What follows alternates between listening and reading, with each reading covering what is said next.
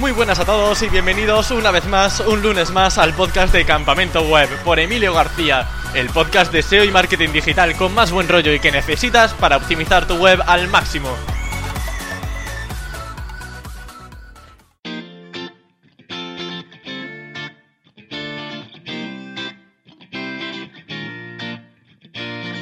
Se suele decir que la práctica hace al maestro. Pues bien, la invitada de hoy puede presumir de tener experiencia en el sector del SEO a montones, porque es consultora SEO internacional y ha trabajado con empresas de Europa, América y Latinoamérica. Ahí es nada.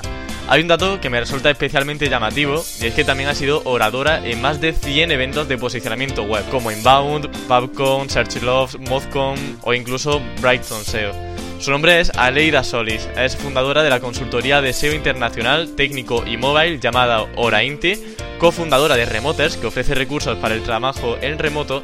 Ha comenzado también hace poco un episodio de SEO llamados Crawling Mondays en YouTube y también es una de las voces cantantes de mujeresenseo.com, que ha un listado de profesionales que pretende dar visibilidad a las mujeres del sector digital. Así que si queréis seguirla de cerca, su Twitter es arroba Leida, por tanto es bastante sencillo. Y nada más, sin más dilación, os doy paso a Leida Solis. Muy buenas, ¿qué tal está Leida? Muy bien, muy bien Emilio, muchas gracias por la invitación. Un placer estar aquí. Nada, el placer es mío. Ya como te comenté cuando te contacté, te sigo prácticamente desde que empecé en el mundillo del SEO y siempre te veía como, bueno, te sigo viendo como una gran referente, así que que estés aquí para mí es todo un placer. Y además sé que, bueno, te sigo también en Instagram, en Twitter. Yo la verdad que, vamos, de ti sé todo. sé casi tu DNI casi. Dios mío, espero que no.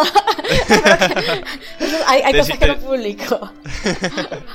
claro, claro. A ver, hay cosas obviamente, pero básicamente te sigo bastante de cerca y sé que estuviste en Disneyland París hace poco para eh, dar una conferencia de posicionamiento web que me chocó un poco. Dije, ostras, qué guay, ¿no? Que Disneyland París está apostando también por el mundillo del SEO, que estás tú ahí para dar una charla.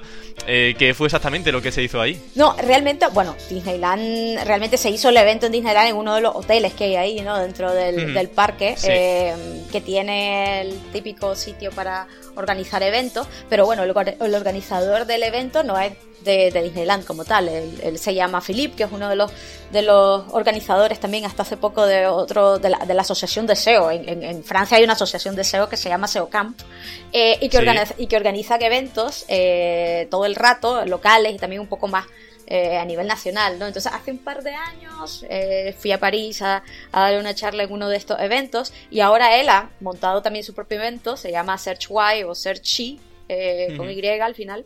Y, sí, lo que me comentaba era que quería hacer algo distinto, más enfocado también a speakers internacionales para darles las oportunidades que vinieran a, a compartir eh, con la comunidad en, en, Francia, en París, y entonces eso se le ocurrió hacerlo eh, un poco en un sitio diferente para, para que llamase más la atención, para, para que fuera un gancho adicional, ¿no? Hay una atractiva adicional, no solamente para los speakers internacionales, sino también para, para la gente local, ¿no? Para, para, para darle un, toque diferente. Y sí que estuvo muy bien, fue, fue muy, muy ameno, muy interesante, gente, llegaron unos cuantos, sobre todo SEO de, de, de UK, pero bueno, los asistentes han sido en su mayoría gente de la comunidad de, de, Francia, ¿no? Yo conocí a algunos de ellos ya porque había dado la, la charla hace un par de años en el SOCAMP y hace también tres, cuatro años en, en el SMX París, entonces bueno, ya ha, estado bastante bien, no me, no me puedo quejar y, y, creo que ha sido una, una muy buena idea, una idea muy interesante.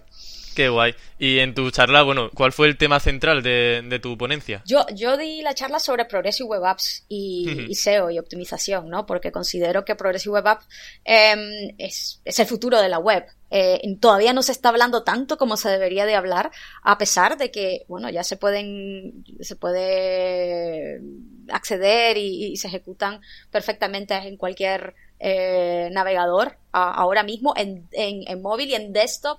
Em, creo que lo, el único que no lo soporta totalmente es Mac. Yo creo que por razones obvias, yo creo que ahí, está Mac eh, no queriendo dejar ir ese, esa, influencia y ese poder que, que tiene sobre todo con, con, la App Store, ¿no? Eh, en, en, iOS. Pero bueno, yo creo que es como lo que ocurrió un poco, lo veo un poco la similitud de lo que ocurrió con tecnologías propietarias en su momento tipo Flash, ¿no? Eh, bueno, quienes, quienes terminaron haciendo el, el cambio, influenciando el cambio, fueron, por un lado, los usuarios que necesitábamos eh, consumir contenido que, que, tuviera un formato más accesible, eh, que fuera multiplataforma, que, que, que estuvieran abiertos y por otro lado a nivel de desarrollo por parte de las empresas, de las marcas, obviamente, el desarrollar un, una native app que, que, que, pueda tener una eh, funcionalidades de Progressive Web App o un sitio web al que se le puede fácilmente también añadir esa funcionalidad de Progressive Web App eh, resulta muchísimo más costo efectivo en la gran mayoría de las veces.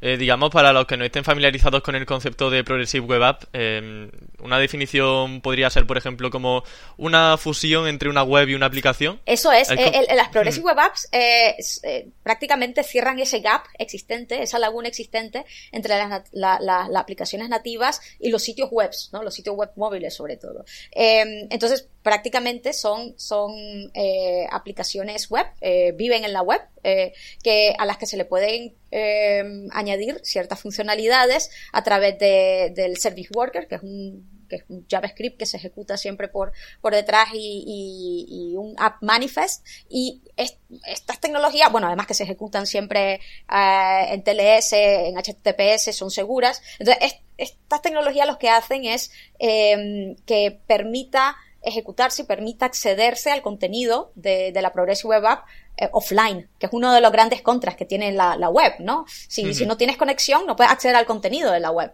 Eh, las aplicaciones nativas, esto es lo que sí ofrecen, ¿no? Puedes acceder al contenido de tu, de tu app, eh, aunque, aunque no tengas conexión, ¿no? Entonces, las, las Progressive Web App ofrecen ese beneficio. Podemos acceder a la, a la, a la aplicación, al, al, al, contenido de la aplicación, aunque estemos eh, offline, podemos eh, añadir el, el icono, el acceso directo al, al screen de, del smartphone también, que también es otro de los grandes beneficios para que sea fácilmente accesible.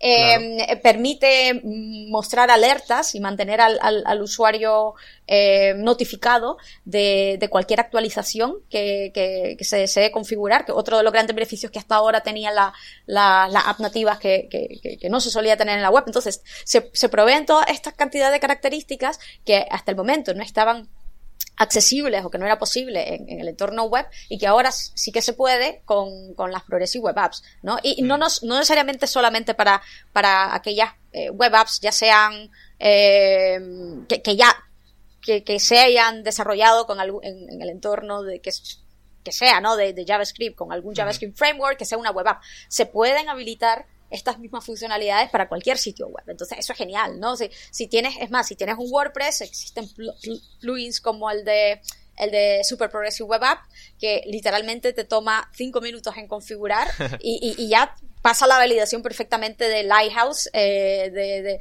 de, que valida, automatiza la validación de, este checklist eh, con características que deben de cumplir cualquier sitio web o cualquier eh, web app para considerarse una Progressive Web App y las pasa completamente y, y no hay ningún problema, ¿no? Es decir, eh, entonces para mí es el, el, el, un poco lo mejor de los dos mundos y además con toda esta flexibilidad a nivel de, de, de desarrollo, ¿no? Eh, muchos confunde, creo yo, y esa es una de las cosas en las que hice un poco hincapié en, en mi charla, eh, en que, ah, las Progressive Web Apps, como son web apps, eh, tienen todo este problema de, de con la renderización del JavaScript, ¿no? Entonces, no, perdona, eh, vamos, si tú eh, añades características, funcionalidades de Progressive Web App a esa, a, a, esa web app que tú tenías, que sí desarrollaste quizás, yo que sé, en Angular o en algún eh, JavaScript framework y, y, la implementación que hiciste fue eh, de, de, de, hacer eh, client-side rendering. En vez de server-side rendering, pues obviamente vas a tener esa problemática eh, eh, adicional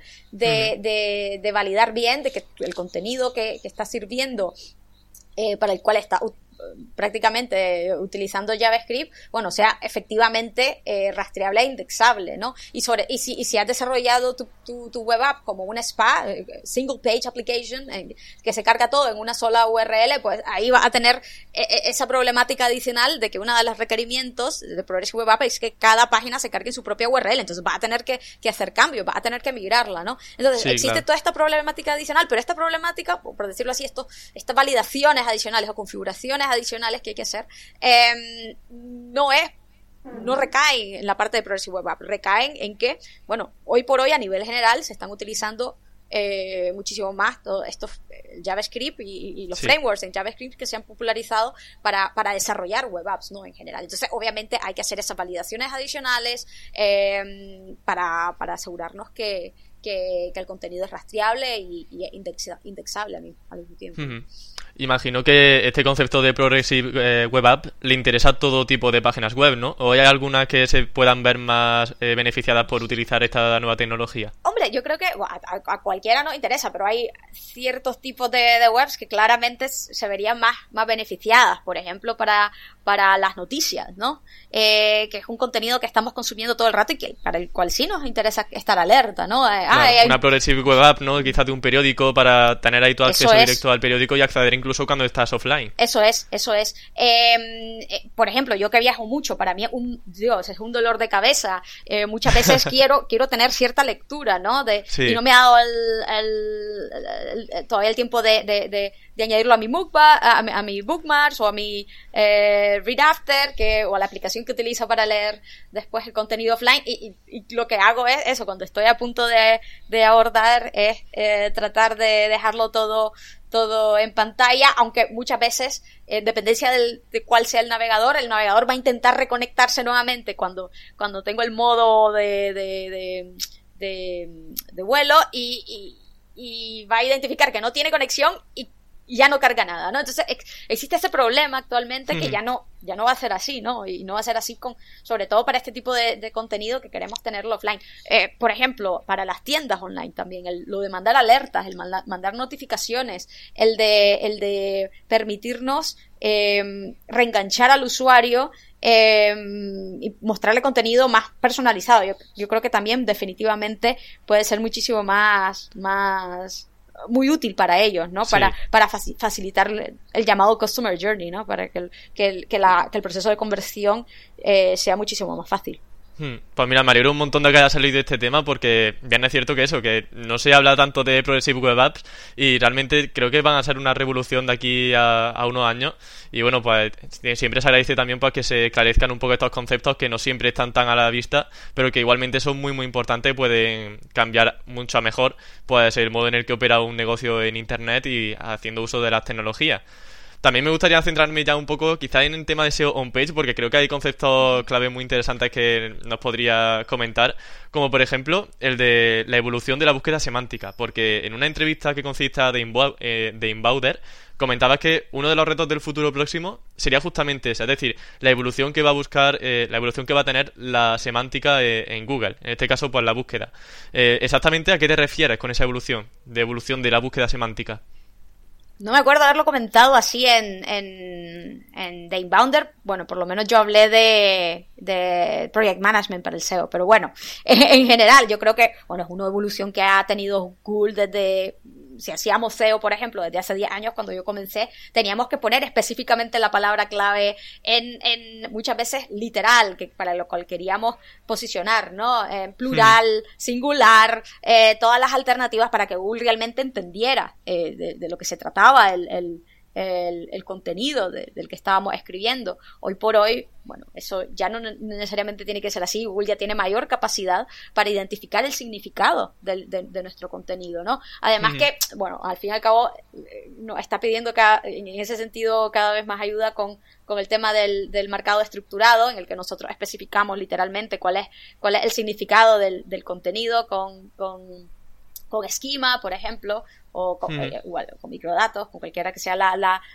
la, forma de implementar, pero bueno, lo, lo, lo, recomendado ahora es utilizar Schema.org y, y ahí nosotros especificamos cuál es el, el, el, el, significado del contenido que tenemos, del texto de nuestro, de, de, de, nuestras páginas, ¿no? Pero vamos, definitivamente es la evolución que ha tenido Google, eh, después de muchísimos, muchísimos años, el tener la capacidad de, de emular mejor a, lo, lo, que desea el usuario, ¿no? Identificar mejor el, el, significado del contenido de, de, nuestro, de, nuestro sitio, de nuestras páginas. Sí, comentabas también el tema de la presentación ¿no? que utilizaste para SEO Project Management. Esta, la verdad, que fue una entrevista que fue un poco separada, es decir, la encontré, no era justamente sobre la charla. Y si quieren, nos adentramos en la presentación de SEO Project Management porque creo que realmente pues hay mucho que ahondar aquí porque comentas, por ejemplo, eh, al final de los slides de la importancia de tener dashboards con sus KPIs para monitorizar la evolución del proyecto. Y en primer lugar te quería preguntar, ¿esos dashboards cómo los realizas? ¿Alguna herramienta, alguna metodología que siempre use? Sí, yo estoy utilizando muchísimo más Google Data Studio para, para uso interno, ¿no? Para dar el seguimiento fácil en el, en el día a día, para agregar eh, distintos datos y para que sean fácilmente accesibles y si los quiero compartir también con, con, con, con, clientes, ¿no? Que, con los que estoy monitorizando ciertas ciertas acciones, pues definitivamente Google Data Studio te da toda esa flexibilidad.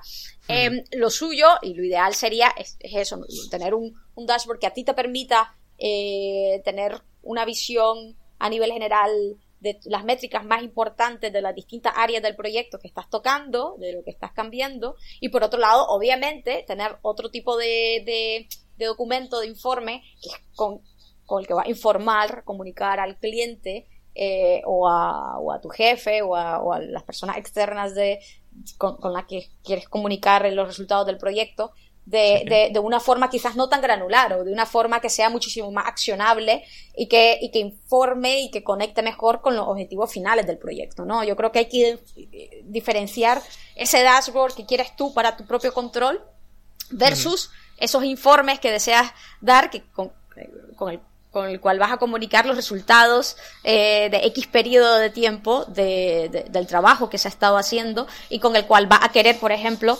eh, establecer eh, en base a esos resultados, eh, que se hagan más acciones, menos acciones, que se modifiquen ciertas acciones que ya está haciendo hasta ahora, que se cambien las prioridades, cualquier cosa, ¿no? Entonces, yo, yo, creo que es importante diferenciarlo. Para el día a día, a mí me gusta utilizar mucho Data Studio, también utilizo eh, Cognitive SEO, tiene un, un, una, un área de dashboard que está bastante, bastante bien, porque te permite monitorizar desde la parte de de, enlaces y ellos se integran con los datos de Majestic, entonces son datos muy completos. Eh, puedes hacer run tracking con ellos, puedes hacer también, ah, em, aparte del run tracking, em, la, monitorización y la integración de, tu tráfico orgánico con, Google Analytics. Entonces, entonces la, visibilidad a nivel general del, del sitio en orgánico con, con datos de Searchmetrics, entonces agrega muchos datos, no solamente los propios, sino eh, externos. Ah, bueno, ellos ya tienen también un crawler, entonces puedes ver también un poco la evolución si, eh, si deja establecido, si deja configurado rastreos eh, periódicos, que, es lo aconsejable. Entonces puedes ver la evolución de todo, de, de, la configuración, un testado a nivel técnico, eh, de, de, posicionamiento, de tráfico, de, enla de enlazado, de popularidad. Entonces viene muy bien para que en un, en un solo pantallazo puedas ver un poco si ha mejorado, si ha empeorado, si, si estas áreas que esto está tocando realmente está mejorando como deberían o no, y, que sea muy, muy fácil de, de, monitorizarlo, ¿no? Entonces, a mí, en ese sentido me gusta, me gusta estar mucha, esta herramienta mucho porque te permite agregar los datos de todas estas fuentes que que, que, que, tocan distintas áreas, ¿no? Que abarcan distintas áreas. Para algo mucho más enfocado a nivel de, de en, visibilidad, las más, las más, más importantes eh, palabras claves y, páginas, eh, definitivamente me, gusta mucho Google Data Studio porque lo que hago es prácticamente, en vez de tener que, que acceder a, al Google Search Console directamente y por otro lado revisar Google Analytics Bot, extraer datos de ambas y, segmentarlos ahí e, mm. e, integrarlos de una forma muchísimo más, más, más útil y fácil de entender, ¿no? Hmm. Claro, al final tener una primera impresión, un mayor número de datos y sobre todo esos datos que más te interesan conocer en tu día a día para que se, hayan, que se hagan estudios periódicos de, de cada KPI. Y en cuanto a esos objetivos, ¿encuentra algunos que sean siempre recurrentes, que sean obligados, por ejemplo, para la audiencia que nos esté escuchando? Objetivo, hombre, yo creo que independientemente del, tipo de proyecto eh, SEO que, que estés con el que estés trabajando, por ejemplo, si estás trabajando en un proyecto que, tiene que ver más con la creación de enlaces, con link building, pues obviamente te va a interesar monitorizar más eso, cuál es la evolución de, de, la popularidad, del, del, volumen y, el tipo y la calidad de enlaces que están apuntando a tu, a tu, a tu sitio, si el enlace está ahí, si ha ido, o se ha modificado el anchor text, o ahora es rel no follow, ¿no? Ya no es, ya no es un enlace que se siga. Entonces, se, depende muchísimo de del tipo de proyecto en el que estés, si es un proyecto de SEO técnico, pues te, te interesará seguir, bueno, el, cuál es la, la, rastreabilidad de tu web, la indexabilidad de, de las páginas más importantes, otras cosas, ¿no? Pero, pero si es un proyecto SEO a nivel general, yo creo que independientemente del objetivo que, que específico de las ciertas métricas, KPIs específicas que hayamos establecido en base a la naturaleza del proyecto, siempre cualquier proyecto va a tener como objetivo final el, el ROI positivo, el que se, el que se alcanza un ah, beneficio ¿no? final. Hmm. Eh, el incentivar las conversiones que vienen a través de tus acciones. Y es eso, ¿no? Entonces yo creo que cualquier tipo de proyecto, independientemente del que sea, aunque te interesa monitorizar ciertas métricas o cierto tipo de métricos más que otra en, base a lo que tú estés tocando específicamente, siempre te va a interesar eh, monitorizar eso, cuál es el, el, tráfico orgánico, específicamente aquellos que vienen desde esas páginas, desde esas áreas que tú estás tocando, eh, las conversiones, el ratio de conversión, y, el beneficio final que se genera gracias a tu, trabajo, eso definitivamente. En cuanto, por ejemplo, ya a la hora de trazar una hoja de rutas para mejorar el posicionamiento de un proyecto, vamos a poner el caso de una página web que está estancada y que dicen, jo, es que no, no subimos. Aquí obviamente pues imagino que hay 40.000 vías para salir del paso porque dependerá de cada, de cada proyecto al fin y al cabo, pero tus primeros pasos cuando un proyecto está estancado, ¿qué, ¿cuáles son? Primero, hay que preguntar qué es lo que se ha hecho hasta ahora. Eso primero. ¿Se ha sufrido alguna penalización en el pasado? Eh, ¿Desde cuándo está estancado? ¿Qué es lo que se hizo? ¿Qué, ¿Qué, acciones se hicieron? ¿Cuál ha sido el trabajo a nivel SEO hasta el, hasta el momento? ¿no? Entonces, y obviamente te vas a ver el histórico. Te vas a Google Analytics, te vas a, a SEMrush, te vas a Href a ver el histórico también, no solamente del tráfico orgánico, sino también de, de, de la evolución de, de, los rankings para el mercado objetivo. Y, mira, a ver si las páginas que, que, que estaban posicionadas en, en, en esa época eh, eh, siguen existiendo, ¿no? Son, son, son, son las mismas que están ahora, si, si se ha migrado el sitio, si, ha habido algún rediseño, si se ha modificado el contenido. yo lo que intento entender, un poco, hacer un trabajo un poco forense, ¿no? ¿Qué, qué es, lo que, qué es lo que se ha modificado? ¿Qué es lo que se ha cambiado? Eh, ¿Cuándo fue que comenzó el estancamiento? ¿Cuándo fue que el tráfico comenzó a decrecer? Y comenzar a identificar, eh, hay patrones que, que pudieron haber influido, factores que pudieron haber influido y, si existe una coincidencia con alguna actualización de Google también, ¿no? Para ver si ha, sido también eh, debido a ello. Tengo, tengo yo una web que se llama Why My Web Traffic Drop, porque se ha caído mi tráfico, eh, en el que literalmente un checklist de cosas a revisar, ¿no?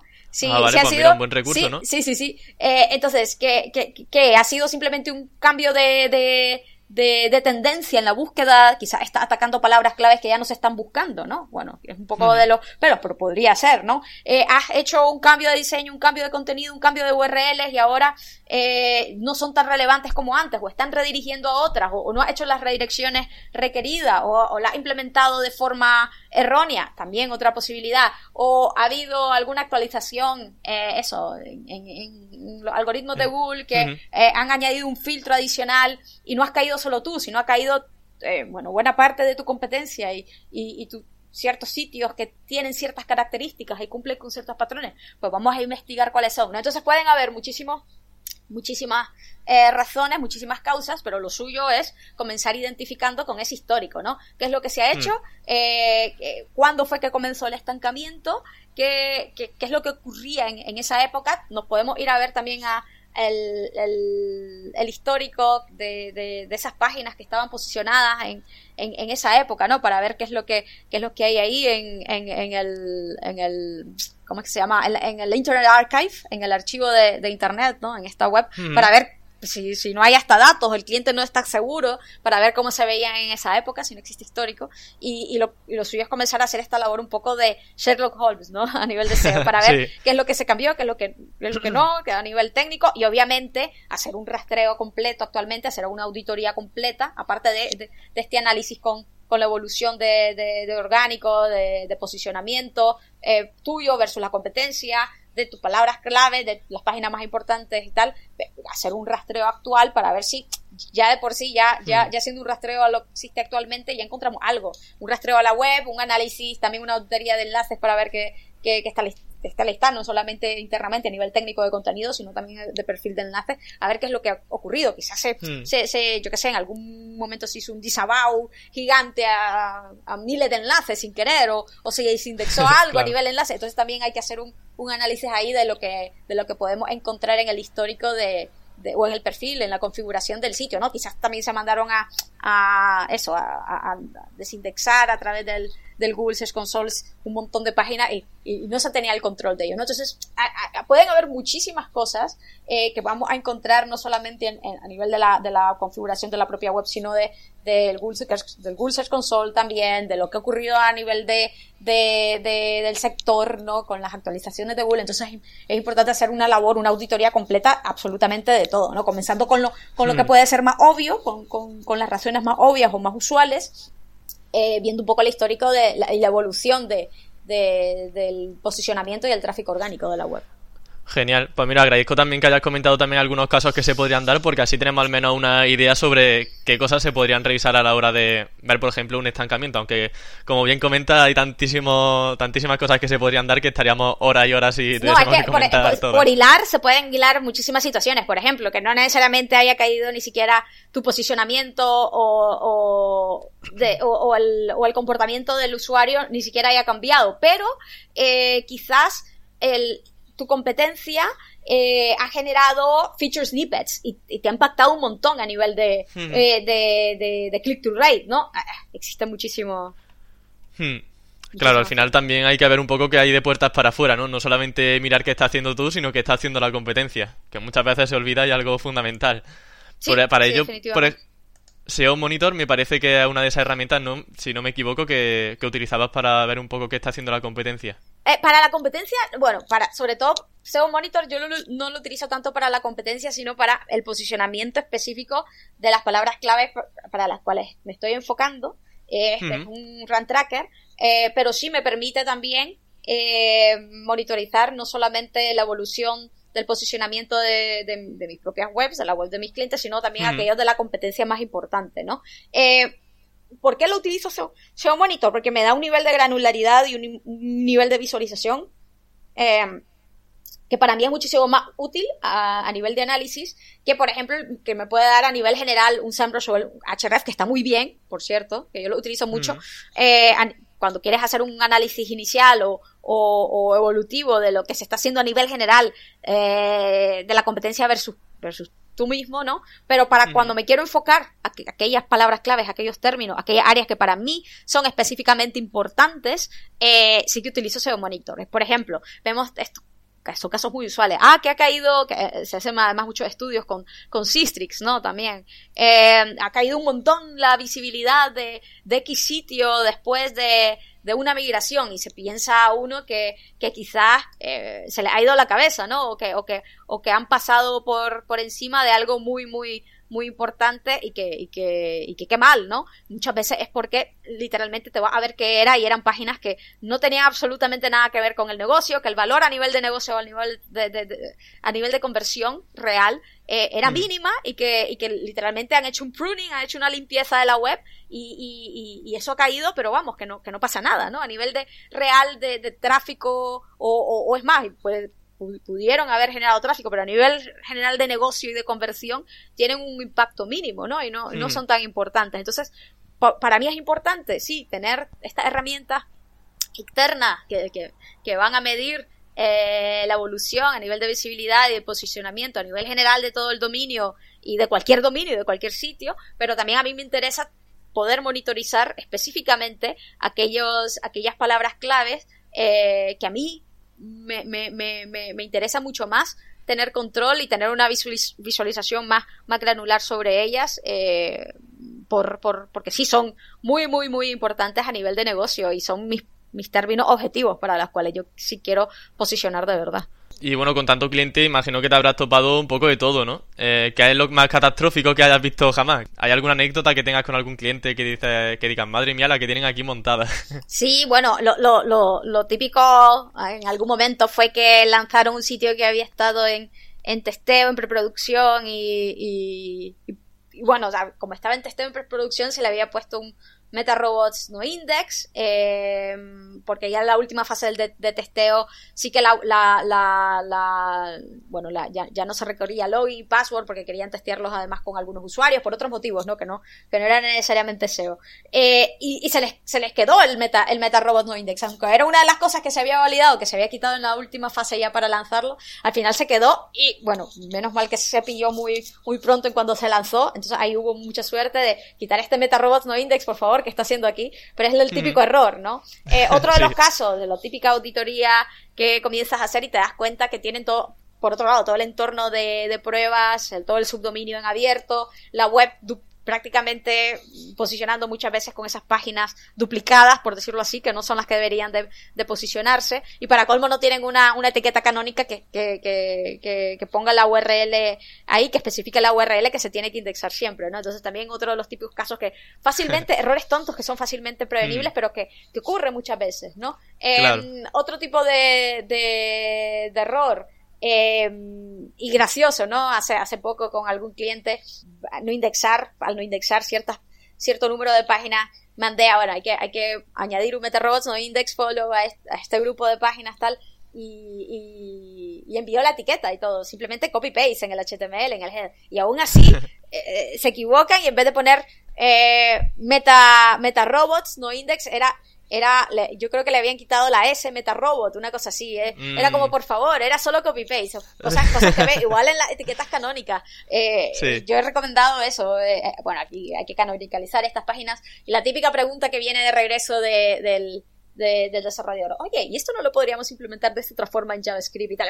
Pero vamos a ver, tío, si es una etiquetita de nada que tienes que añadir en el eje del HTML, ¿por qué lo quieres? ¿Por qué quieres rizar el rizo? ¿Por qué quieres mandar a ejecutar un JavaScript de esta forma? ¿Por qué no simplemente señala? Entonces, hay, hay, hay, puedes, es más, bueno, por un lado los errores que podemos ver que son tontos que se generan, pero por otro lado, te das cuenta muchas veces ese razonamiento que existe, o la falta de, de, de, de, de irte a lo fácil en muchos casos, que son los que terminan generando los errores ¿no? Al fin y al cabo. Si no, si no hubiera estado yo ahí o si no hubiera estado un SEO ahí para, para validarlo, pues fácilmente se vuelve a generar mm. otro error totalmente, fácilmente evitable, ¿no? Entonces sí, hay, mm. hay un poco, hay un poco de todo. Claro, también hay tantas cosas en la cabeza, ¿no? En un proyecto que al final el más mínimo despiste ya se puede cargar todo el todo el SEO de la web. Como comentas, pues eso, poner el MetaRobots mal, poner un no index en toda la página. Entonces, pues bueno, son cosas que siempre hay que tener ahí doble cuidado. Y en cuanto a los casos más comunes, ¿cuáles dirías que son los errores más eh, frecuentes en cuanto a e-commerce? Pues frecuentes e-commerce. Bueno, con e-commerce es muy fácil generar contenido duplicado. Eh, páginas de filtros que se terminan indexando, que no tendrían que indexarse porque el contenido es muy pobre y prácticamente no hay búsquedas para ellos. Em, a nivel de e-commerce también, eh, problemas en la canonicalización. Se, tiende a utilizar muy mal la, etiqueta canónica, canonicalizando cuando no se tendría que canonicalizar. Por ejemplo, em, ¿en qué situaciones? Eh, por ejemplo, eh, cuando hay parámetros de si hay un producto en, yo qué sé, eh, en orden, los productos se, se pueden organizar en forma ascendente o descendente por el precio, por ejemplo, y se autocanonicalizan todas estas páginas, se autocanonicalizan a ellas mismas cuando deberían de, hmm. de canonicalizar a, a, a, su página padre, ¿no? Eh, porque el contenido es el mismo, el contenido no, no, no, no, cambia, simplemente se cambia el orden del mismo, ¿no? Entonces, estas son las páginas que sí que deberían de canonicalizarse a, a la página original, por decirlo así, a la, la, la página que lo muestra por defecto, eh, pero muchas de ellas terminan autocanonicalizando o se canonicaliza y se no indexa al mismo tiempo cuando si estás si estás tú estás canonicalizando y estás dando una señal que dices, mira, esta es la página que se tiene que canonicalizar, que se tiene que indexar en vez de mí, eh, entonces no hace falta que no indexes, ¿no? Entonces muchas veces utilizamos la canonicalización, la etiqueta canónica y la no indexación eh, con el MetaRobots al mismo tiempo, ¿no? La combinación de ellos, y no es consistente. Eh, es lo de las paginaciones también, paginaciones que, que añaden una etiqueta canónica que que canonicalizan a la página inicial, a, la página 1, ¿no? O, a, la, página principal de la categoría, la que no está paginada, eh, en vez de utilizar las etiquetas de paginaciones. Eh, y por otro lado, muchas veces hasta se nos indexa también, ¿no? Entonces, solemos hacer unas combinaciones de, configuraciones muchas veces que, que, que, no son consistentes entre ellas, ¿no? Y que pueden dar distintas señales y, y por lo tanto, finalmente, vemos que no, que no dan el resultado que, que, decíamos, ¿no? Que no es la página correcta la que se termina posicionando bien o no se posiciona tan bien como debería. Hmm. Bueno, pues genial estos consejos que nos da, estos, digamos, estos tips que hay que estar revisando siempre porque yo también doy fe de que esos suelen ser problemas bastante frecuentes en cuanto a e-commerce, así que todo a revisar ahora mismo las tiendas online, a ver si hay algún problemilla de esto.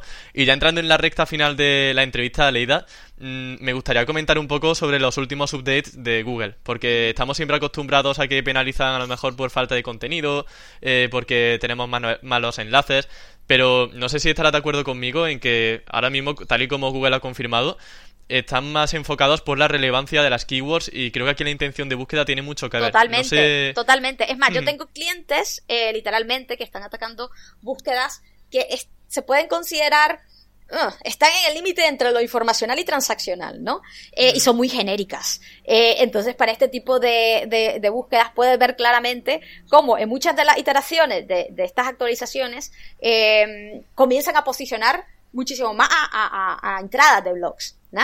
que comparan los productos de X, ¿no? Muy enfocadas a la, más a, a esa intención eh, informacional, de informarte sobre los pros y contras de, estos productos o la comparativa de estos productos o lo que son estos productos a nivel general. Y eh, dejan de posicionar tan, tan, tan bien a esas páginas de categorías de los productos, ¿no? Que tienen las, propias marcas de los mismos, ¿no? Eh, y muchas veces ves cómo ocurre este cambio. Un ejemplo, hubo uno de los cambios a mediados de septiembre que literalmente bajaron eh, en posicionamiento a todos estos tipos de, páginas más transaccionales, por decirlo así, eh, y subieron las informacionales, volvieron un, subieron un montón de, de, entradas de blogs que yo digo, pero por favor, qué exagerado. Pero fueron de estas, de estas actualizaciones que literalmente son iteraciones que muchas veces cambian, que, que duran una semana o semana y media. A la semana, semana y media, sin hacer absolutamente nada, volvió todo, por decirlo así, a la normalidad, al, al, a como estaban antes, ¿no? Entonces yo creo que Google también está haciendo pruebas, al fin y al cabo, definitivamente, porque en muchos casos es como lo que hicieron la semana pasada lo han deshecho esta, ¿no? Eh, Han hecho una prueba con el usuario a ver cuál es el comportamiento del usuario con, con esas SERPs eh, y a ver si, si realmente lo, el, el, resultado es mejor. Eh, y satisface mejor la, la, la, intención de la búsqueda. Pero sí, definitivamente donde yo he visto más esta, este, estos cambios en, en, estas actualizaciones de calidad que han, que han estado haciendo, eh, con estas búsquedas que están entre lo informacional y lo transaccional, eh, que no son tan granulares, tan específicas, que donde tú puedes decir, no, definitivamente estas páginas hacen match 100% con lo que se está buscando el usuario, no, que son, que, que, que puede haber muchísimo más juego en lo que, más ambigüedad en lo que el usuario eh, tiende a buscar, más, más genérica, por decirlo así, y, sí, definitivamente se, se puede ver, se puede ver claramente esa, esa diferencia y esa actualización que, que, que, va existiendo.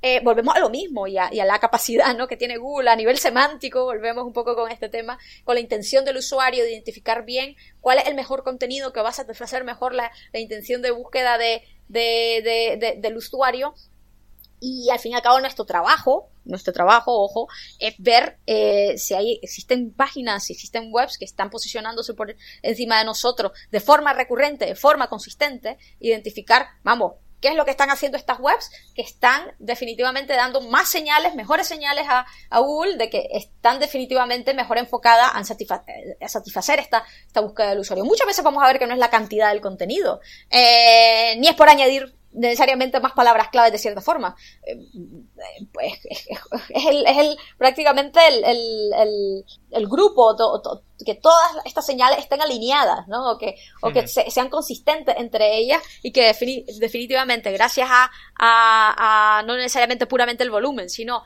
hmm. el volumen versus la, la, relevancia versus el formato del contenido que tenemos y la estructura del contenido y todo esto conjugado, eh, bueno, y si, obviamente, si damos señales adicionales con con, con marcado estructurado, etcétera. Y todo esto conjugado eh, hace que Google pueda identificar que estamos dando todas las señales que realmente eh, necesita para identificar de que nosotros somos los que mejor satisfacemos, esta, esta búsqueda de, este tipo, ¿no? O sea, eh, hay, que ver un, montón, un montón de cosas, ¿no? Me, llama mucho la atención porque en algunos casos va a ser muchísimo más obvios que otros. Por ejemplo, hmm. eso de que de pronto ya están, para este tipo de términos, están posicionando un montón de blogs, ¿no? No está posicionando apenas ninguna web que es transaccional o una categoría de, de alguna de alguna web de marca, ¿no? Y son puros blogs. Estamos, ahí podemos ver claramente qué es lo que Google está incentivando, lo que Google está está tratando de incentivar, ¿no? Que sea claro, como primera tarea, digamos, que es buscar la keyword en Google y, e identificar cuáles son esos patrones, ya sea, por ejemplo, eh, por ejemplo, que se están posicionando blogs o se están posicionando un, catálogo para saber cuál, eh, digamos, esa intención de búsqueda y nosotros pues ir un poco detrás de, eso que está ahora mismo posicionando en top 1, en top 2 o en la primera página de Google. Así es, así es. Y pronto no... Y quizás nos damos hasta cuenta, ojo, ¿eh? Pues fíjate, es que no vale la pena para mí estarme volviéndome loca o enfocándome a este término tan genérico porque está claro que, primero, el nivel de conversión quizás no es lo suficientemente bueno para mí y simplemente le estaba, me estaba enfocando a este término porque era algo que quizás se veía como muy eh, muy atractivo para, para a nivel de volumen, ¿no? De tráfico. y, y, quizá nos hace hasta replantearnos, ¿no? Realmente vale la pena que yo intente hacer un, un reformateo, un cambio a nivel de estructura de mi, de mi, de mi sitio web. Quizás no tiene, quizás no tiene sentido, ¿no? Quizás no tiene sentido porque realmente no hace match con la intención o con el tipo de usuario que estoy buscando. No, hay, que darle, hay que darle una vuelta, ¿no? Oh, hombre, lo que hablábamos antes, un ejemplo de que, de que vemos que Google solo está posicionando blogs eh, para ciertos tipos de búsqueda y tú, obviamente por intentarte posicionar para esa palabra clave no vas a cambiar el tipo de, el formato de tu de tu página porque eres una web transaccional sí o sí. Vale genial. eh, eh, eres lo que hay no en ese sentido no no vas a cambiar la intención o el, o el, o el significado de tu de, de, tu web actual de tu negocio actual simplemente para tratar de posicionarte para algo. Pero sí vas a tener que pasar por una etapa, un proceso de redescubrimiento para ver que sí vale la pena reenfocarte para algo que Google para lo cual Google sí te está, está posicionando las, las, webs de tu tipo, ¿no? Quizás. Sí, claro, al final también nuestra labor como... Sí, nuestra labor como SEO también al fin y al cabo es también ofrecer tráfico pero que sea cualificado. No sirve de nada tener un analytics de millones de visitas si luego esas visitas realmente no convierten en ventas ni son pues rentables para el negocio. Sí, sí, y luego, por ejemplo, también eh, ya para eh, finalizar la entrevista, no quería dejar pasar la oportunidad de hablar de tu nuevo programa semanal que se llama Crawling Mondays. Que bueno, es en inglés, pero los oyentes más bilingües creo que seguro que les va a encantar. Y bueno, me, me gustaría preguntarte sobre cómo está siendo la acogida y si nos podrías dar algún adelanto de lo que veremos en próximos episodios.